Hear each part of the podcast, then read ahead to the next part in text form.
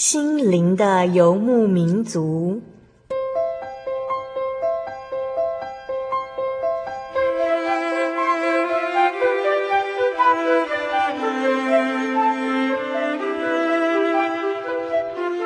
在这个谁都不管谁的后现代社会里，每个人的心灵都是游牧民族。成长的过程就是寻找的过程。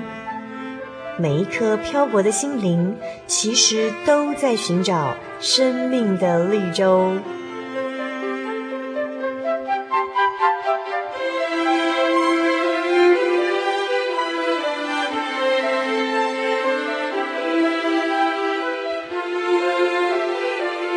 本节目由真耶稣教会台湾总会制作，欢迎收听。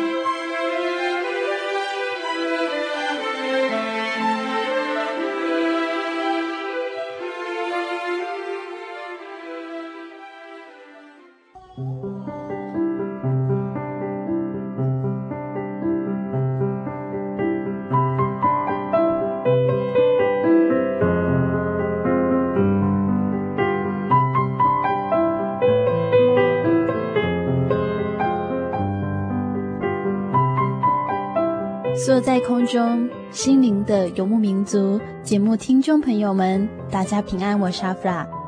一个星期不见，大家最近都好吗？有没有好好照顾自己的身体呢？除了照顾身体外，是不是也照顾了自己的心灵呢？阿弗拉常想，我们会用很多休闲活动来照顾自己的身体和心灵，但是不知道听众朋友有没有发现，休闲活动为我们心灵所带来的快乐，其实很短暂。我们可能在隔天工作中就遇到了令自己不愉快的事情，或者生活中就突然出现了让自己感到很棘手、很困扰的事情。可是有时候，我们当下不能马上离开这样的环境，去旅行、去做休闲活动，那时候该怎么办呢？阿布拉觉得。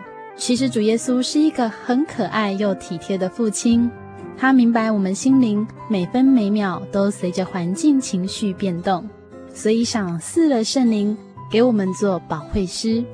什么是保惠师呢？保惠师的意思就是顾问、指导老师、辅导员的意思。圣灵住在我们身上，就等于有一个辅导我们的心理师，随时陪伴我们。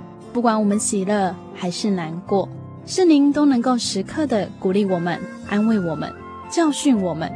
亲爱的听众朋友，如果你想感受圣灵的帮助，欢迎您来到真耶稣教会，在这里你可以体验到阿弗拉所说的保惠师。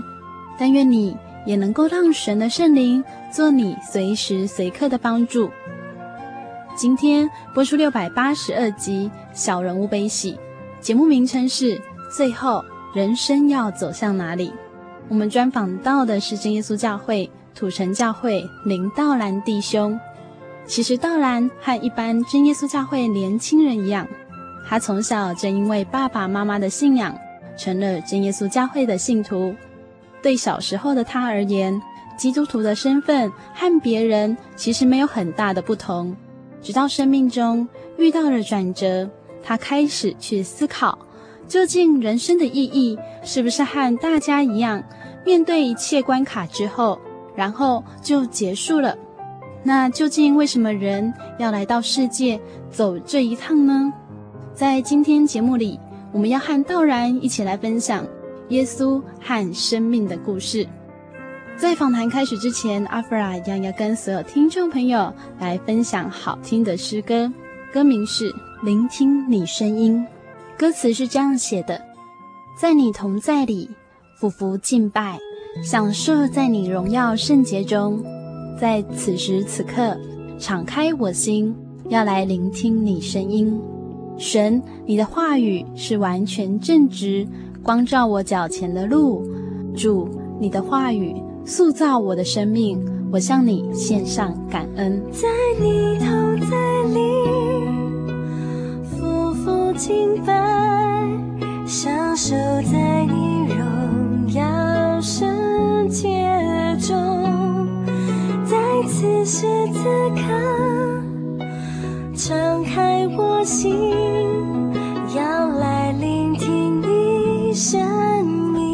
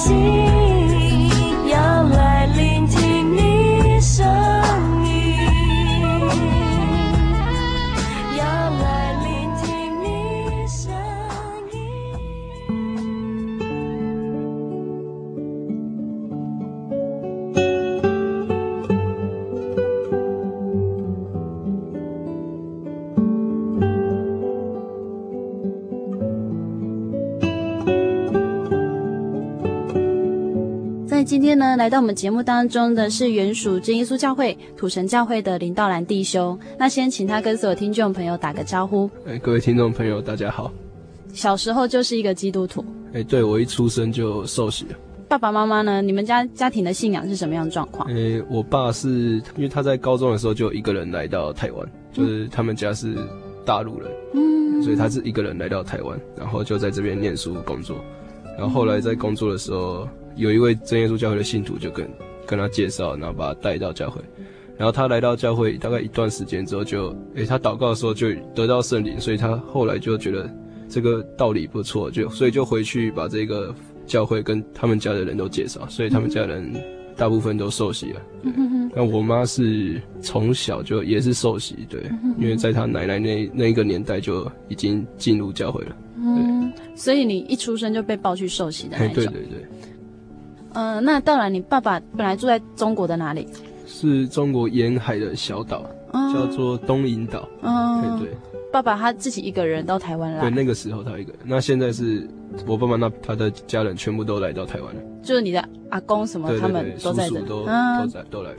那他们也都是因为爸爸介绍，所以他们也都姓朱。嘿，对，除了我大伯没有，其他都、嗯、都信主。嗯，你从小被抱去受洗啊？那你就在教会里面长大。对对。那你什么时候开始发现？哎，原来我是基督徒啊？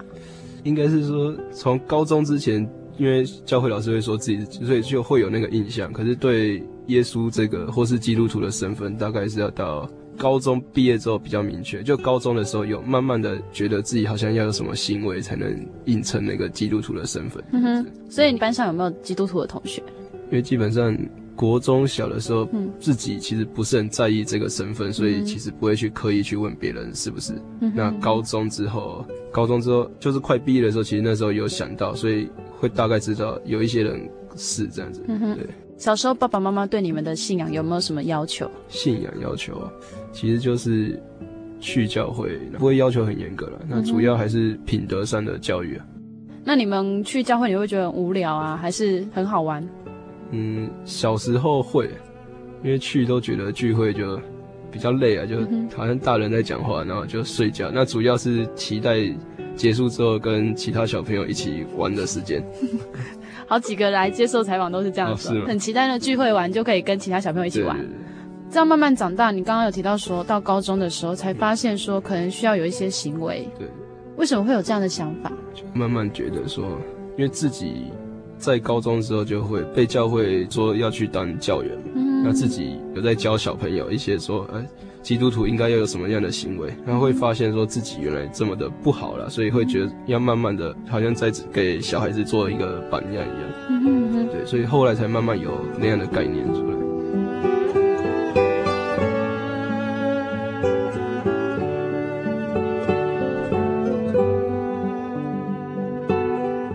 么时候得到圣灵？国中。国中。对。以前祷告的时候。因为我们今天说教会祷告，就是不断练哈利路亚赞美主耶稣。那祷告对小朋友来说，通常都不是很快乐的经验。是啊，是。老师都会跟你说，你要去求圣灵啊。那你可能还很小，会对圣灵有一种什么样的感觉吗？觉得它真的很重要？其实我个人是不会啊，因为就一直念而已，然后又觉得闭眼睛站起来，好像时间过很久。嗯哼。那只不过后来，因为有我遇到几个老师啊，那。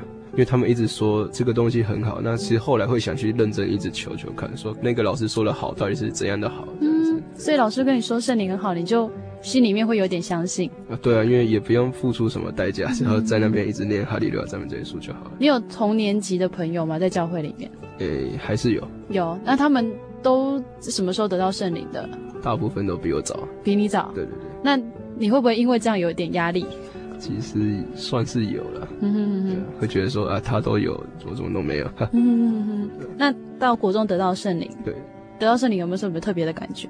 诶，怎么手会自己摇啊？然后舌头也会有声音嘛，就会很有用很奇怪的方式在跳动这样子，我觉得蛮。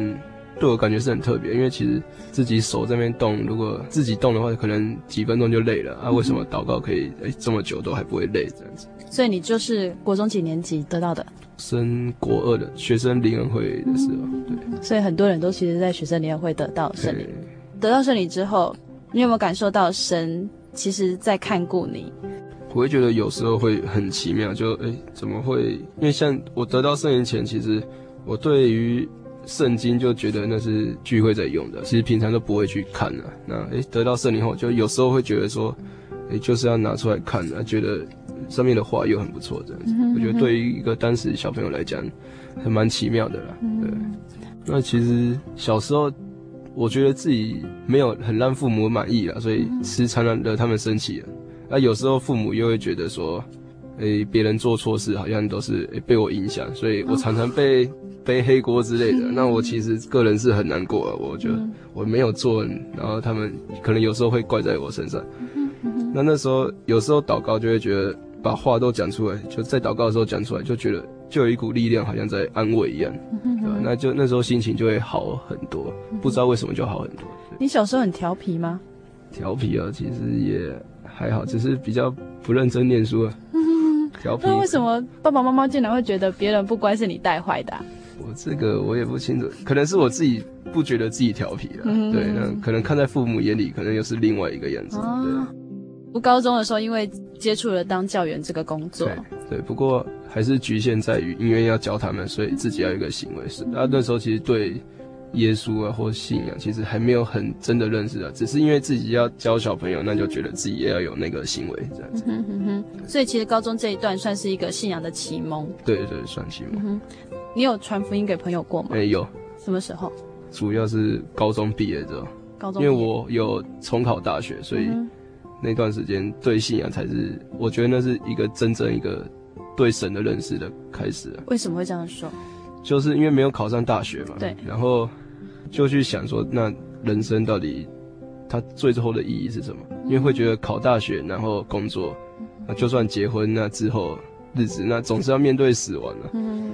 那这样子，我一直在追求，到底是在追求什么东西？那就对对神开始会觉得想要去认识，说为什么主耶稣会说信他人就永远不死啊？那那到底是什么东西？这样子。所以你虽然不是对信仰非常执着，但是你心里面还是会有一些平常听道理得到的一些讯息啊。对对对，突然自己一个人的时候会想到那些事情。对，那其实也是因为害怕了，因为像我们高中的时候，其实很常有同学或是学长也就出车祸或是什么事就离世了嘛。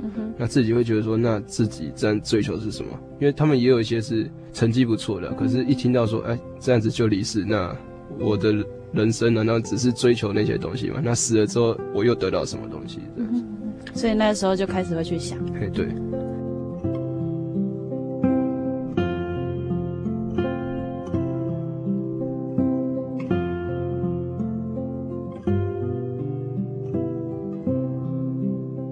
要先跟听众朋友来分享道兰喜欢的赞美诗，赞美诗是哪一首呢？那个奇异恩典。歌词其实蛮符合的啊，因为虽然说自己从小受洗，可是一直不觉得说自己有什么身份。嗯，那也会觉得说，就我来看好了，就是今天死完之后还有一个生命，好像是别人给的，你知道吗？然后自己其实，在教会认识这么多同龄呢，就朋友，然后大家这么的关心，其实也是想坦白，就是因为大家都是因为被耶稣。来这耶稣教会，所以才去关心彼此，不是因为有任何利益上的交流才去关心。对，我觉得那种感受很奇妙，就是我们明明没有关系，为什么他会这样子来关心我？这样，对。所以其实这些关心爱的力量，不是我们自己可以做得到的。对对，是因为先感受到神的爱。对，我这样觉得。嗯，好，我们一起分享这首《奇异恩典》。奇妙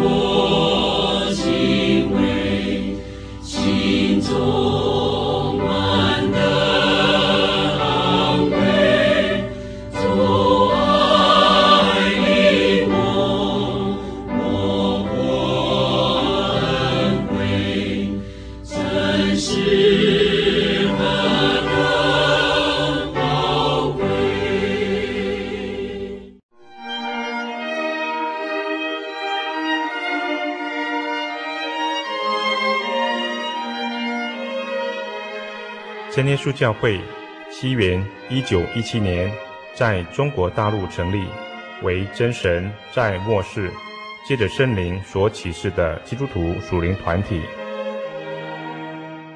以回归圣经、并延续使徒时代教会的精神，来传扬得救的全备福音。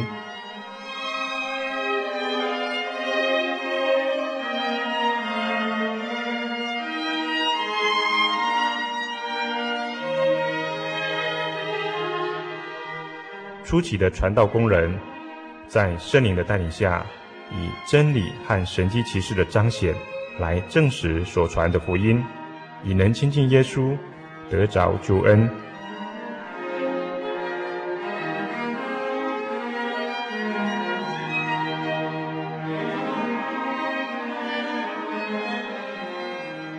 短短的几十年间，福音迅速地进展，包括整个中国大陆及台湾。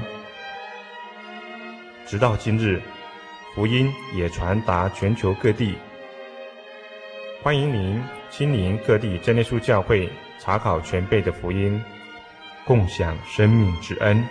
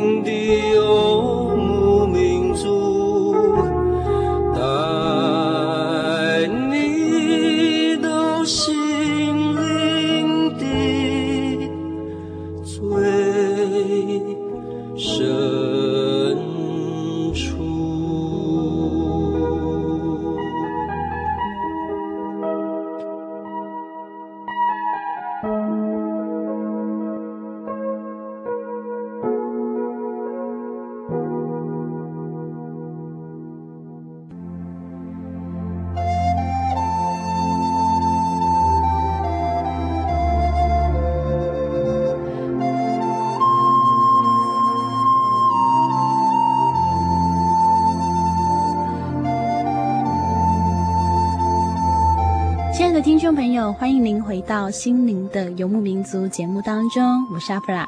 在上半段节目，我们听到了道兰弟兄分享家族信仰的过程。对他而言，基督徒只是教会中的长辈，还有爸爸妈妈告诉他的。究竟耶稣对自己有多重要，他其实还不太明白。直到在大学联考失利，面对着重考压力，他在往返补习班的公车上。开始思索人生的问题，神的安排让国中毕业不再联络的朋友再次与他相遇。两个男孩对于人生和未来有什么样不同的经历和看法呢？真的每个人都过得很平顺吗？我们要继续和道兰一起来分享信仰和生活。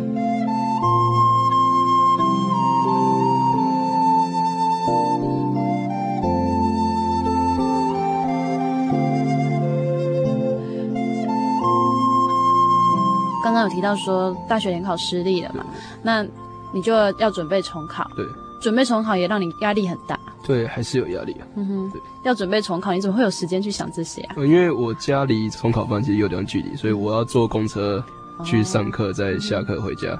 其实那段时间也蛮惨的，大概就车程来回大概两个小时啊。哇！所以在车上如果看书看累了，其实就会去想一些其他问题啊。对。嗯你平常你们在家里跟爸爸妈妈还有你有个弟弟，对对对，那你们家的家庭感情怎么样？感情呢、啊，普通哎、嗯，因为我比较不喜欢讲话了，对啊，不喜欢聊心里面的话，对对对，比较少，所以爸爸妈妈其实也不太了解你在想什么吗？所以应该可能可以这么讲。嗯，你这些想的事情，你有跟他们分享吗？其实没有哎，你就自己一个人想。对，因为我会习惯自己先想想清楚了。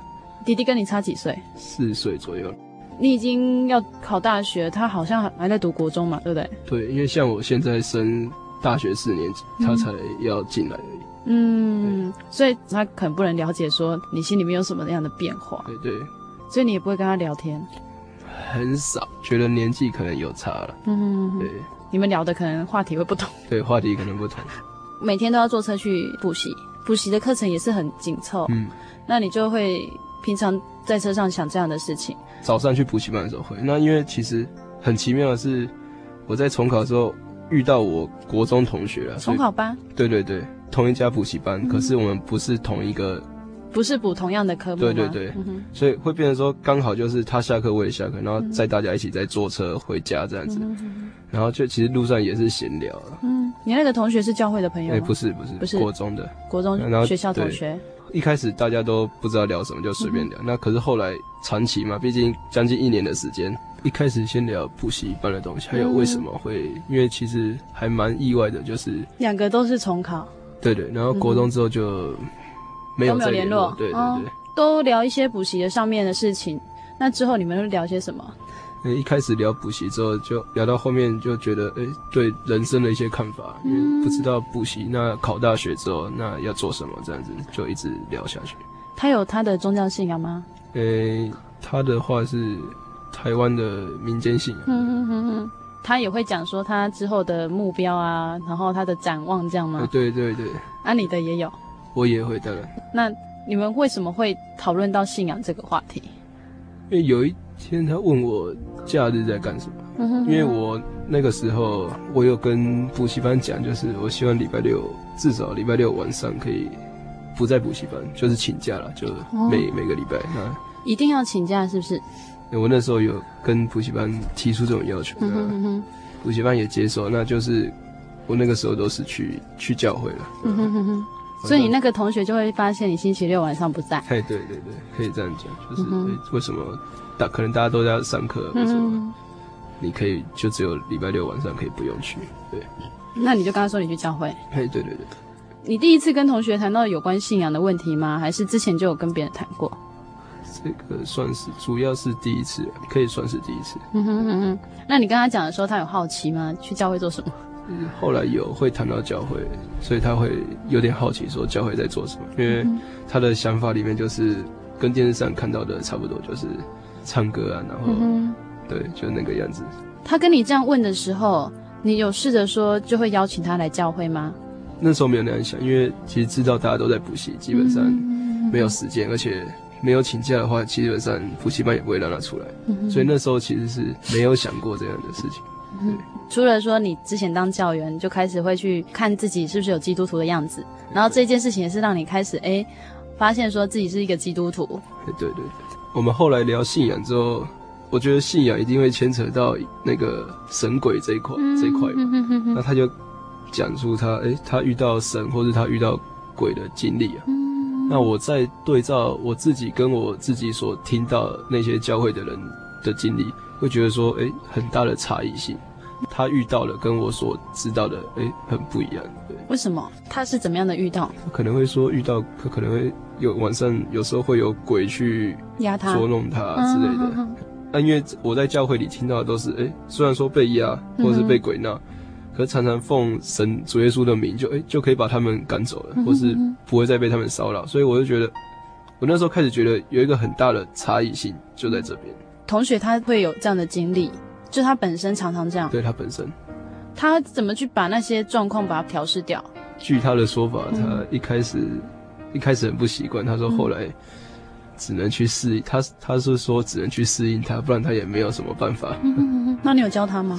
我后来有跟他讲我们教会怎么赶鬼的一些方法，或是我听到的经验这样子。嗯，所以他就有认识我们教会。对对对，然后我觉得也奇妙，就是。因为我们重考完之后就没有再见面了嘛，嗯，那其实最近他又又联络上，然后又有来教会，对。所以你那时候只是跟他讲教会，你没有邀请他来教会，因为没有时间。对。那现在又联络上，所以他就来教会了。对，有。所以如果他有时间，他就会来。所以这是你第一次传福音的经验。哎，对。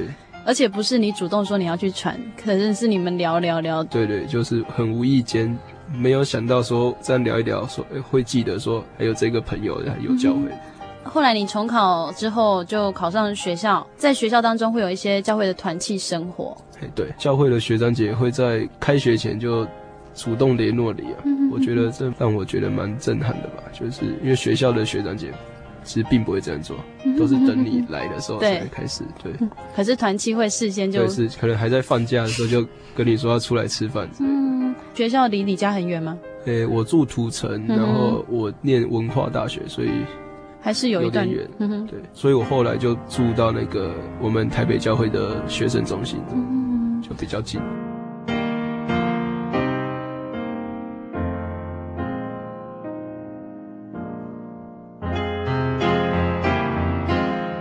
为什么你会想说要去参加神训班呢？在学校学习当中应该也很忙碌。那在教会就是也是很习惯这样参与教会的呃聚会啦、工作也好。为什么会想到说我要花假期的时间去参加一个神训班？嗯，第一次是觉得有听说，然后其实我们那之前土城教会还蛮多人去的，嗯哼，他们会觉得教会有办一个神训班那。那时候是想说自己那段时间没有事，所以第一年我就来试试看。然后你来参加之后有什么样的感觉？感觉我觉得还蛮不错的啊，因为其实很难得见到这么多可以一起祷告的人啊，比较想去认识不同层次的信仰。嗯哼哼哼。所以你在这里看到很多人，他的信仰跟你不太一样。哎，对，其实我觉得每个人信仰本质可能一样，可是方法或是方向却不太一样的。有看到那种很值得自己学习的吗？我觉得很多人在每一个方向都很值得我学，因为我觉得每个人的优缺点真的是都不太一样。我到现在还没有发现说两个人可以一模一样。对，你会去注意到大家的信仰状况？应该不是说注意到，而是他们表现出来的特质就是那个样子。嗯，有些人他可能比较不善于讲话，可是他的整个行为会让人家觉得很温馨这样子。哇，所以你的观察力还蛮强的。也没有啦，是他们表达出来就让我看到，就诶、欸、觉得有这样的感受。听众朋友也听过好几次我们神训班的学生来接受采访，嗯、他们也会这样说说啊，在这里看到很多人有不同的信仰方式、信仰的模式，然后展现的方式都不同，所以其实就是大家在这里表现出来，就是啊，把自己平常灵修的那一部分都带来了。因为我发现说自己在这里有慢慢的成长，除了是去观摩别人以外，你自己有什么样不一样的成长？我觉得成长就是其实有有点像在学校的样子啊，你看到大家认真，你自己也会更去追求。嗯，你平常可能不会这么去关心、去在乎一个你不认识的人，那现在神训班就是要你去关心那个你可能都没有见过、只见过这次的人。这跟学校生活好像不太一样哈，在学校生活有一些利益、利益上的相处，而且如果不熟的话，也不会想去特别跟他熟，嗯，所以不会说全班都很熟这样。哎，对。可是，在神训班却会做到这样子，对，就很奇妙。我觉得是可能因为大家都信同一个神，目标可以一致，所以可以很团结的做很多事情。呃，在道兰身上是不是有神给你的恩典？也可以说蛮多的了。嗯。就像不论是生病啊，或是开刀之类的，我觉得神都蛮照顾的。为什么会生病和开刀呢？可能我病得很严重，那很奇妙，就是大家帮我祷告，然后诶、欸，就很快就好了。我死。嗯哼，你为什么会开刀？我开刀，因为我以前那个疝气的，嗯、就肠子掉到掉到什么里面了，反正要开刀把它取出来就对了。所以你就也曾经住过院开刀这样？有。然后都是请教会弟兄姐妹帮你带到。第一次住院，可能是我的父母亲他们帮我带到。嗯、哼我那时候才国小吧。嗯哼嗯，那后来就比较大，在盖国中，那、嗯、也是有住院。你刚刚有提到说，你来神训班之后，就会找到那种可以一起祷告的朋友。哎，对，因为像这次我们参加神训班，也是我们有一位同龄也是生病，嗯哼嗯，那我们就一起为他祷告。那祷告的时候，有一种很奇妙的感觉，就是。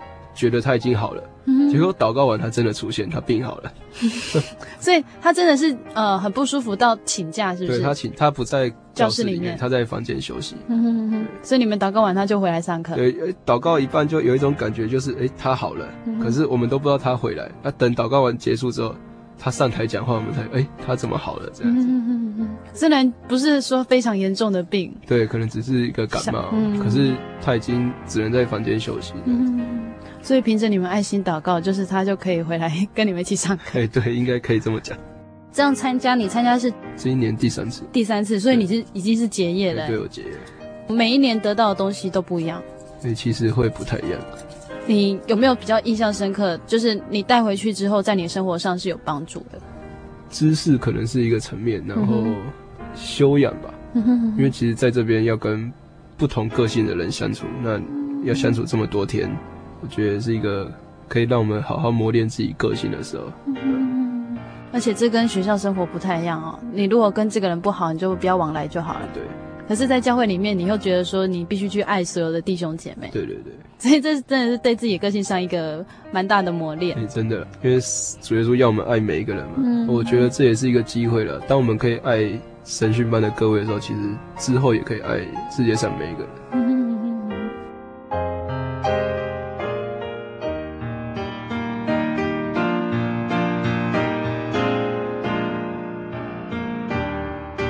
从高中那一次跟别人传福音，那是第一次。对。后来你就会陆续去跟别人传福音。你为什么会想跟别人传福音啊？因为我觉得他不错啊，虽然说是从小信啊，可是之前也不会。嗯、因为就像刚才提到说啊神鬼的事啊，嗯哼。可是之前其实自己都在生活在教会，那就是没有听说其他没有信耶稣的人讲说他们遇到鬼的经验。嗯。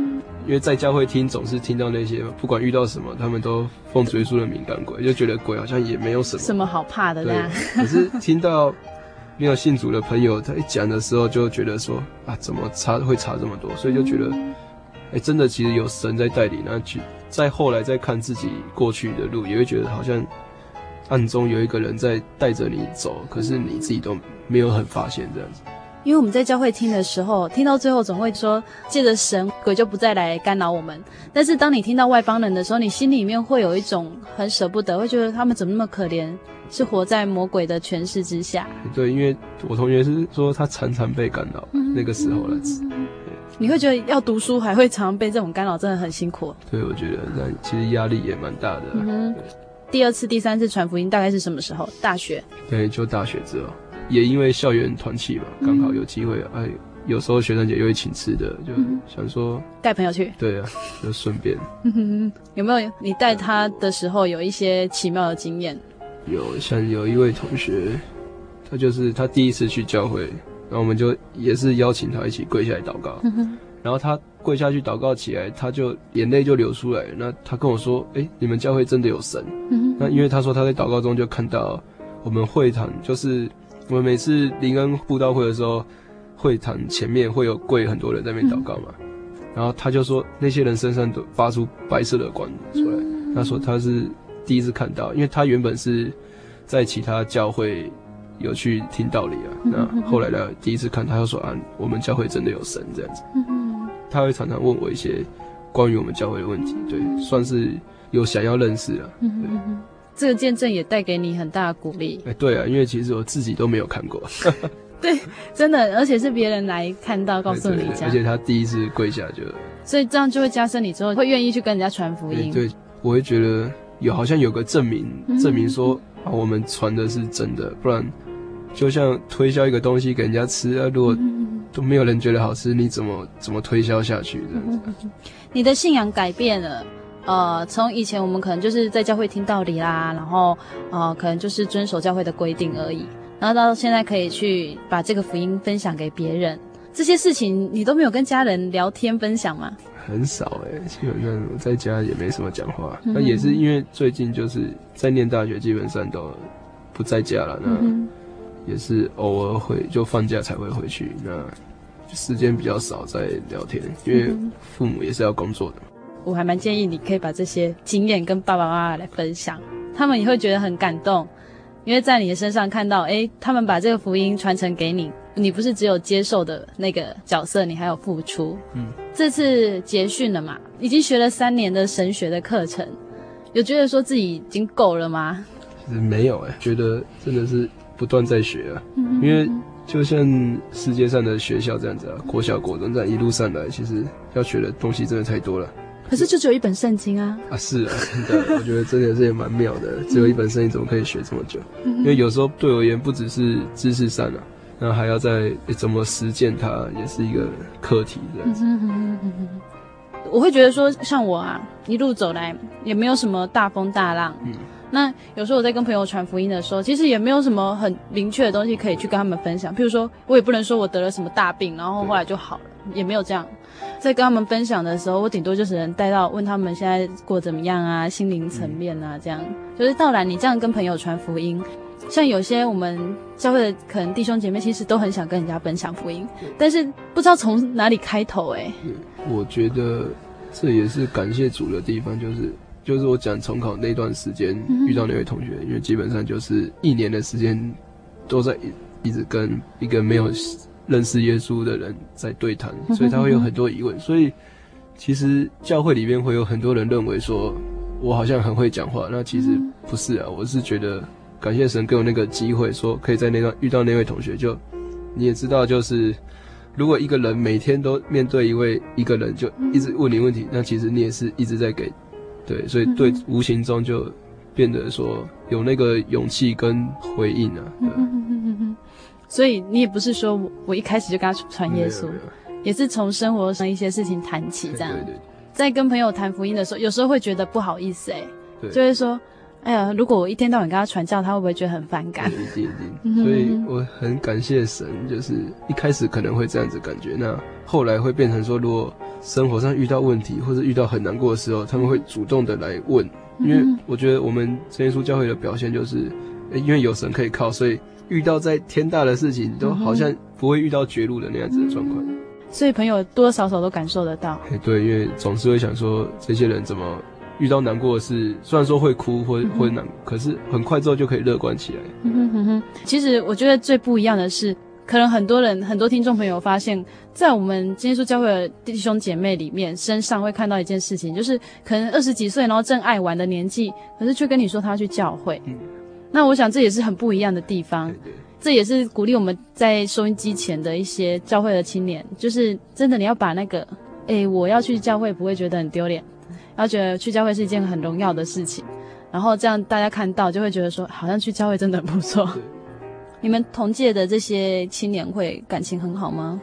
我还好，前其实对教会就是初步的，就是父母要去，所以跟着去嘛。嗯、所以我才说，其实我真正对信仰比较深体会是在高中，甚至是重考的那段时间。嗯、对，就是神给你一些人生上的一些考验。对对。你才发现说，哎，好像要回来找一下信仰。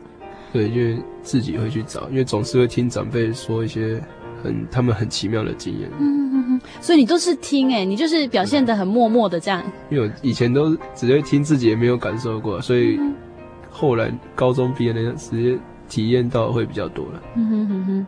其实，在今天呢，阿弗拉邀请道兰的时候，我们都还不清楚说道兰他到底在生命当中有什么样的转变，那神是怎么样让道兰更认识他。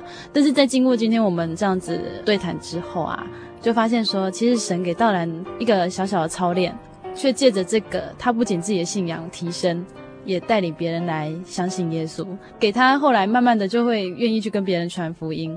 你们团契也会这样子吗？就团契里面也有人这样很爱带慕道者来，比较少，比较少，也会尽量去跟他们去带他们的同学来。嗯。所以你就会想到说，如果教会有什么活动，就会邀请朋友来。对，因为我觉得那是蛮不错的，因为教会愿意提供这样的资源给其他人进来，这样子一起享用。嗯哼。有没有邀请过？就是那种会跟你拒绝的？对，还是有啊。嗯，因为毕竟我觉得每个人都有他的时间安排嘛。那可能那个时间他有事，他就也不愿意。有一些人会听到说，教会就好像有时候就像电视上看到那样子，所以觉得不是很喜欢那种感觉，也不喜欢来。对。嗯，你没有因为遇到挫折就不邀请朋友？我觉得并行啊，因为有人拒绝，可是还是有人、啊、有人接受，所以我觉得那还是蛮值得的。嗯哼。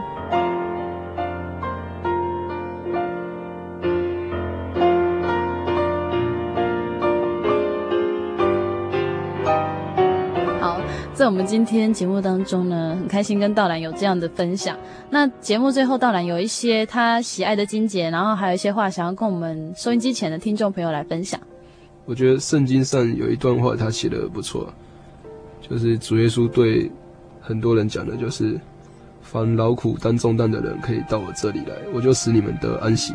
他记载在马太福音的十一章二十八节。我觉得这一段话就有时候我们有压力的时候，其实我觉得这个是很宝贵的东西，就是已经有一个人答应你说，不管你有什么问题，你只要拿到我这边来，我就一定帮你帮你承担了。那其实这是在外面很难有的，就是怎么会有一个人愿意这样帮我们承担这些东西？对，就算是父母能承担的也很少。对啊，承担的毕竟我觉得有限，因为毕竟自己的东西。讲实话，就是其实别人担不了，他顶多陪你走过去而已。对，如果你自己不愿意走，那个人也束手无策。对，啊、对，可是今天有一位神说，哎，只要你愿意提出来，他就帮跟你一起担这个。所以我就觉得，有时候虽然压力很大，可是可能借着祷告，或是读经，或是唱诗，就觉得那个重担就没有了，就很轻松。跟其他没有接触过耶稣的人，我会觉得有一个很大的差别。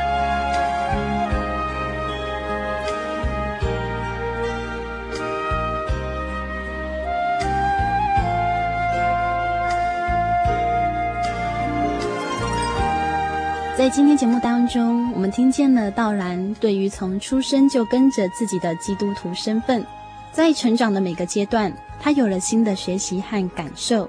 阿弗拉常想，信仰对于人，人对于信仰，究竟真的密不可分吗？有时候我都会觉得自己和不认识耶稣的朋友没有什么不同。遇到了困难，我一样想靠着自己的方法解决。遇到了快乐的事情，也常常忘记其实是主耶稣的赏赐。在之前，阿弗拉爸爸曾经跟阿弗拉分享过，当君耶稣教会的孩子接受了这么多年的宗教教育，也时常的参与聚会，甚至爸爸妈妈都非常的关心孩子的信仰。这些随着父母来到教会的孩子，却对于自己基督徒的身份没有自觉，仍然认为传福音是传道人的工作。仍然只看见自己想追求的事物，仍然以为得了圣灵、认识耶稣就能够进天国。其实这是十分危险的。甚至对于自己信仰没有深刻认识，就到处传福音给未认识耶稣的人，并且期待他们因为这样就能够认识耶稣，这也是十分矛盾的一件事。也许收音机前的听众朋友，您可能曾经这样想过。天国的名额应该都让你们基督徒给占满了吧？其实，圣经上马太福音七章二十一到二十三节记载，主耶稣曾经说过：“凡称呼我主啊主啊的人，不能都进天国，唯独遵行我天父旨意的人才能进去。当那日，必有许多人对我说：主啊主啊，我们不是奉你的名传道，奉你的名赶鬼，奉你的名行许多异能吗？”我就明明地告诉他们说：“我从来不认识你们，你们这些作恶的人，离开我去吧！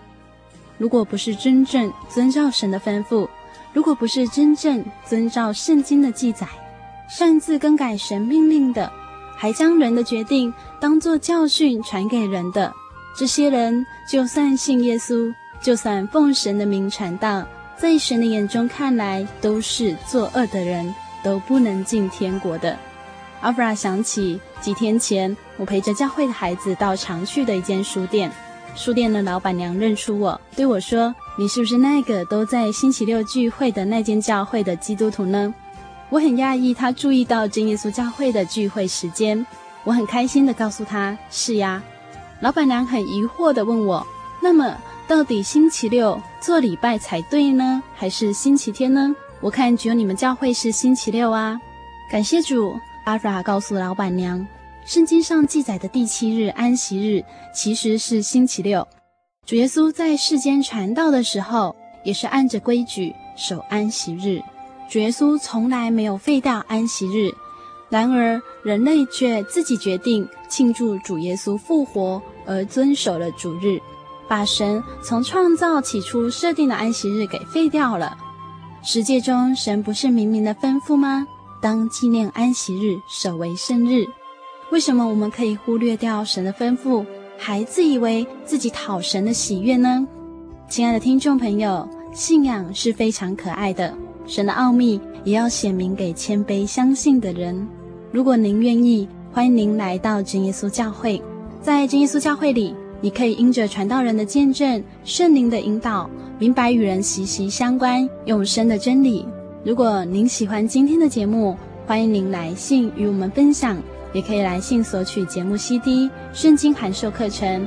来信请寄台中邮政六十六支二十一号信箱，台中邮政六十六支二十一号信箱，传真零四二二四三六九六八。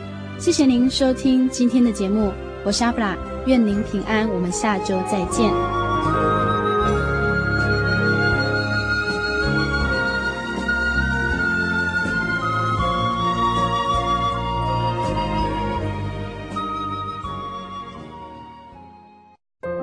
对圣经的道理好有兴趣哦，可是又不知道怎么入门哎。你可以参加圣经函授课程啊！真的啊？那怎么报名？只要写下姓名、电话、地址，寄到台中邮政六十六支二十一号信箱，很快的，你就会收到第一课的课程了。赶快去寄吧。嗯。圣经函授课程能循序渐进地引导您更了解耶稣基督的福音。得到生命的滋润和来自信仰的力量。本课程完全免费，欢迎来信台中邮政六十六支二十一号信箱，请注明参加函授课程。愿神祝福您。记得我的圣灵的那天，正是教会的秋季布道会，传道在台上勉励我们。要恒切的向主祈求那应许要赐给我们的圣灵。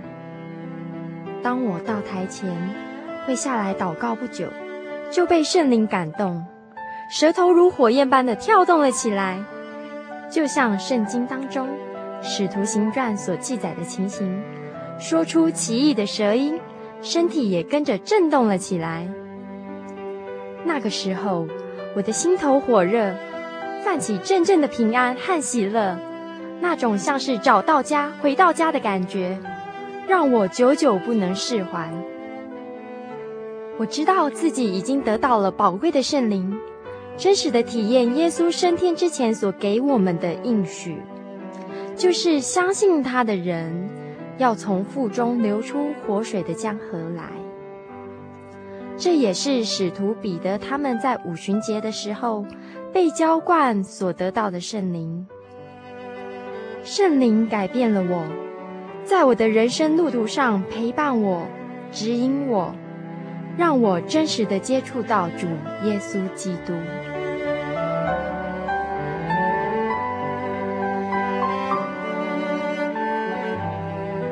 圣灵就是真神所赐的灵。亲爱的朋友，使徒保罗曾经问以弗所教会的信徒。你们信的时候受了圣灵没有？他们回答说还没有。假如你也想体验、接触这宝贵的圣灵，我们都非常欢迎您到各地的真耶稣教会，跟我们一同来查考，一同来祈求。您可以上喜信网站来查询各地真耶稣教会的地址：joy 点 org 点 tw。我们衷心的期盼，你也可以跟我们一起来领受这宝贵的圣灵。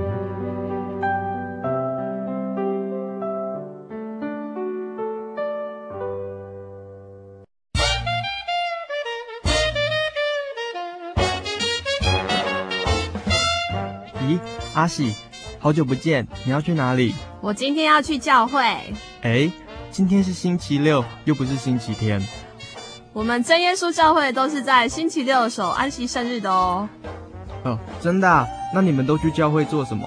很多啊，我们会唱诗赞美神，还有听圣经的道理，还有很多很多。哇，听起来让我也好想去哦。在哪里？在哪里？我可以跟你去吗？可以啊，你可以星期六安息日的时候跟我一起去教会。我们在各地都有真耶稣教会哦。你可以上网搜寻喜信网络家庭，网址是 joy 点 org 点 tw。哦，我知道了，我现在就去 joy 点 org 点 tw。欢迎您到各地真耶稣教会，与我们一起参加安息日聚会，愿您平安。